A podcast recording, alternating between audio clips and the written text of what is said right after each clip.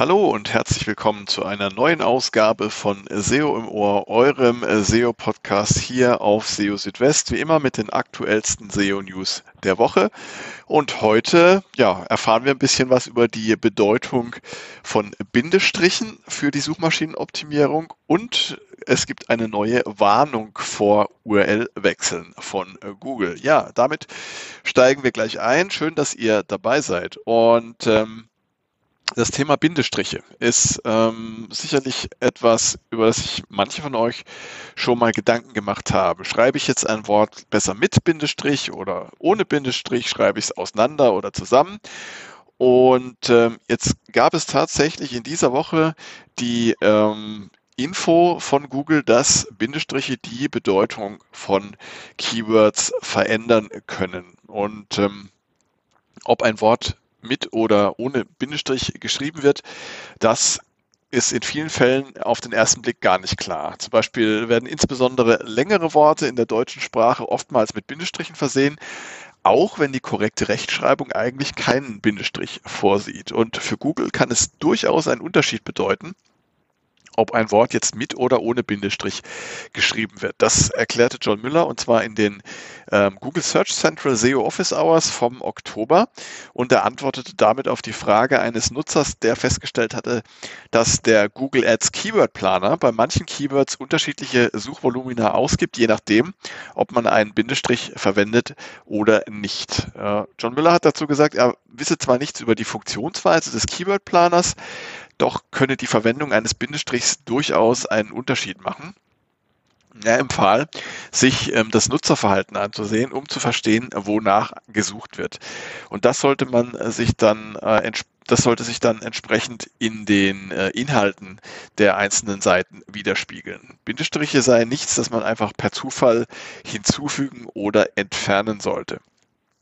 Wer sich also unsicher ist, ob ein Bindestrich gesetzt werden sollte, kann sich ansehen, wonach die Nutzerinnen und Nutzer suchen. Eine hilfreiche Quelle dafür kann die Google Search Konsole sein. Im Leistungsbericht sind die Keywords oder Suchbegriffe zu sehen, für die eine Website in den Suchergebnissen erschienen ist. Und stellt man da zum Beispiel fest, dass für ein Keyword mehr Suchanfragen mit Bindestrich angefallen sind als ohne, kann das ein Hinweis darauf sein, dass auf diese Schreibweise geachtet oder dass man diese Schreibweise auf der Website verwenden sollte. Auch ein Blick auf die korrekte Rechtschreibung kann weiterhelfen. Allerdings muss es nicht immer so sein, dass die korrekte Rechtschreibung auch die von den Nutzern bevorzugte Schreibweise ist. Also achtet darauf, Bindestriche können tatsächlich eine Rolle spielen.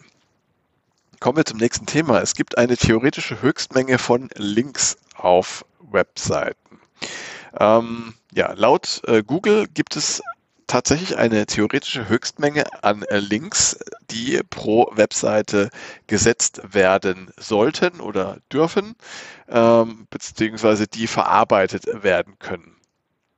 Und ähm, diese Frage ist ja auch eine, die immer wieder auftaucht in der, in der Suchmaschinenoptimierung. Wie viele Links darf man denn jetzt tatsächlich auf einer Webseite setzen? Beziehungsweise kann es aus SEO-Sicht problematisch sein, wenn es zu viele Links auf einer Seite gibt, die auf externe Seiten verweisen. Und ja, um diese Frage ging es äh, zuletzt ähm, auch in den äh, Google Search Central SEO Office Hours. Und dazu erklärte John Müller, dass es tatsächlich eine theoretische Obergrenze von Links auf Webseiten gäbe. Diese würde jedoch in der Praxis kaum erreicht, selbst dann nicht, wenn es auf den äh, Seiten ein, ein Megamenü gäbe. Also Megamenüs sind ja diese äh, großen Menüs mit den vielen, vielen Kategorien und Unterkategorien und so weiter. Also selbst mit solchen Megamenüs erreicht man dieses äh, Link-Limit nicht. Allerdings sagte John Müller auch nicht, wie genau oder wie hoch genau dieses äh, Link-Limit jetzt ist. Ähm, also da kann man jetzt tatsächlich nur spekulieren. Allerdings kann man davon ausgehen, aufgrund der Aussage, dass äh, das wohl in der Praxis nie erreicht wird, dass das äh, schon eine sehr, sehr große Anzahl von Links sein muss, die da gesetzt sein müssen, um an diese Grenze zu kommen. Ähm, John Müller hat außerdem empfohlen, man solle sich, ähm, wie auch sonst im Web, auf ein vernünftiges Maß beschränken, ähm, wenn es um die Linkanzahl geht, damit äh, Seitenbesucher nicht erstmal 100 Links ausprobieren müssen, bevor sie den Link finden, der sie interessiert. Es sollte also so einfach wie möglich sein, die wichtigen Bereiche einer Seite und äh, auch eben die wichtigsten Links zu finden. Also ist eine vernünftige Anzahl von Links sinnvoll. Im Jahr 2014 hatte John Miller noch erklärt, es gebe keine Obergrenze für die Linkanzahl auf Webseiten. Äh, und zuvor war immer eine Obergrenze von etwa 100 Links äh, im Raum gestanden. Ich glaube, dass damals auch Matt Katz diese, also das war ja einer der Vorgänger von äh, John Miller, dass der mal 100 äh, Links als Obergrenze genannt hat. Aber es gibt jetzt zwar eine Obergrenze, die ist aber wie gesagt eher theoretischer Natur und sollte euch nicht weiter beschäftigen.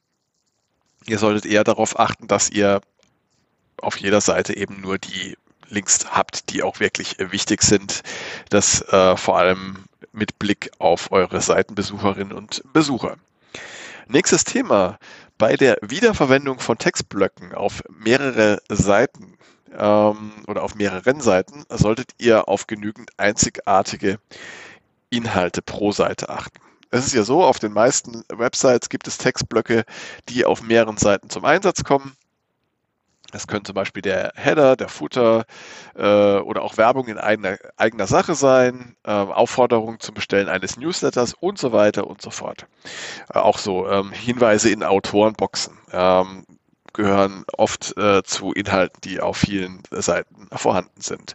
Solche mehrfach äh, verwendeten Inhalte oder Textblöcke sind aus SEO-Sicht kein Problem, wie John Miller sagte, aber ähm, man solle eben darauf achten, dass man äh, zusätzlich zu diesen wiederkehrenden Textblöcken äh, ja eben auch genügend einzigartige Inhalte pro Seite bereitstellt. Es sollte also nicht so sein, dass eine Seite nur aus einem Pop-up, einem Header, einem Menü und einem Footer besteht und ansonsten eben nur ein bis zwei Sätze individuelle Inhalte äh, zeigt, sondern da muss dann schon ein bisschen mehr sein. Und ähm, dann in diesem Fall stellen eben diese mehrfach verwendeten Textblöcke für die ähm, Rankings dieser individuellen Inhalte kein Problem dar. Ihr könnt also Textblöcke wiederverwenden aber achtet eben auf einzigartige Inhalte pro Seite. Ähm, dieser Rat gilt ohnehin und jetzt unabhängig davon, ob ihr Textblöcke verwendet, äh, die mehrfach vorkommen oder nicht.